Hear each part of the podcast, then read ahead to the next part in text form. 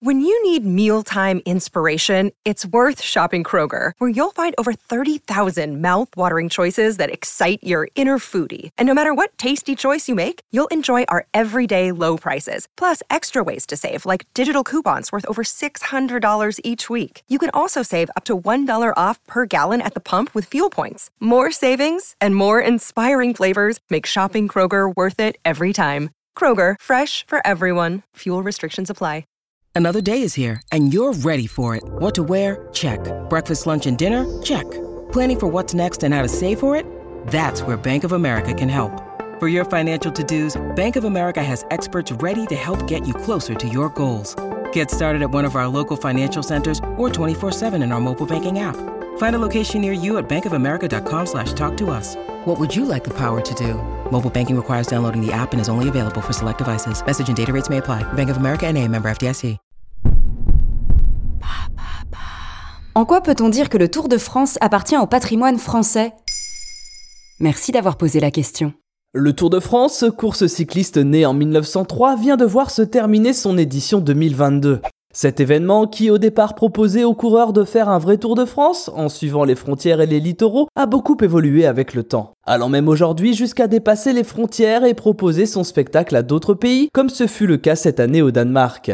Entre exploits sportifs, découverte du paysage français et histoire, cette course est devenue mythique, jusqu'à faire partie aujourd'hui du patrimoine français. Et d'un point de vue sportif, pourquoi le Tour de France est-il une fierté nationale? Si on se place du point de vue des amateurs de sport ou même des audiences télévisuelles, le Tour de France constitue avec le Paris-Roubaix l'événement cycliste le plus suivi et le plus attendu. Tout sport confondu, il est le troisième événement le plus regardé au monde, derrière les Jeux Olympiques d'été et la Coupe du Monde de football. Le Tour de France est une véritable épopée, chaque année plus de 150 coureurs se lancent sur plus de 3500 km durant trois semaines. Le parcours semé de difficultés alterne entre les longues étapes de plaine et les arrivées jusqu'au plus haut sommet des montagnes françaises. Aujourd'hui, malgré l'amélioration des moyens techniques et les scandales liés au dopage, le Tour est resté une véritable fierté pour les Français. Certains sportifs de la compétition demeurent d'ailleurs dans la légende, comme Jacques Anquetil, Eddy Merckx ou encore Bernard Hinault. Et comment le Tour de France impacte-t-il le tourisme en France? Comme tout élément du patrimoine culturel qui se respecte, le tourisme fait partie intégrante du Tour de France.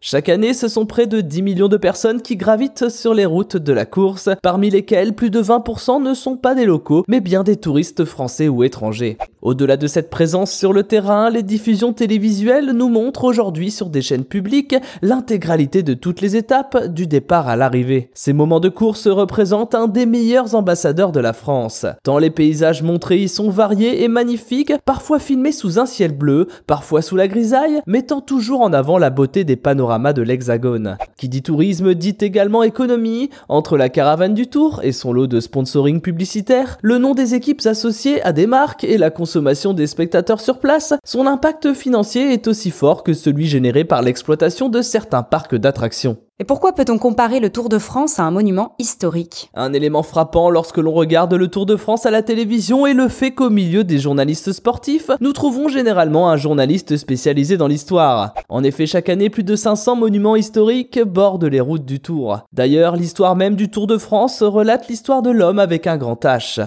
Si on suit l'ensemble des éditions depuis plus de 100 ans, on peut y voir, comme dans un livre d'histoire, les références aux grands événements tels que les guerres mondiales, les crises économiques ou les différents courants de manifestations liées à chaque époque, comme ce fut le cas cette année avec une interruption liée à une manifestation pro-climat lors de la dixième étape. Ainsi, tel un monument historique, le Tour de France voit passer les époques, survit à une modernisation croissante et attire touristes et badauds par sa beauté et son histoire, ce qui en fait un élément incontournable du patrimoine culturel français.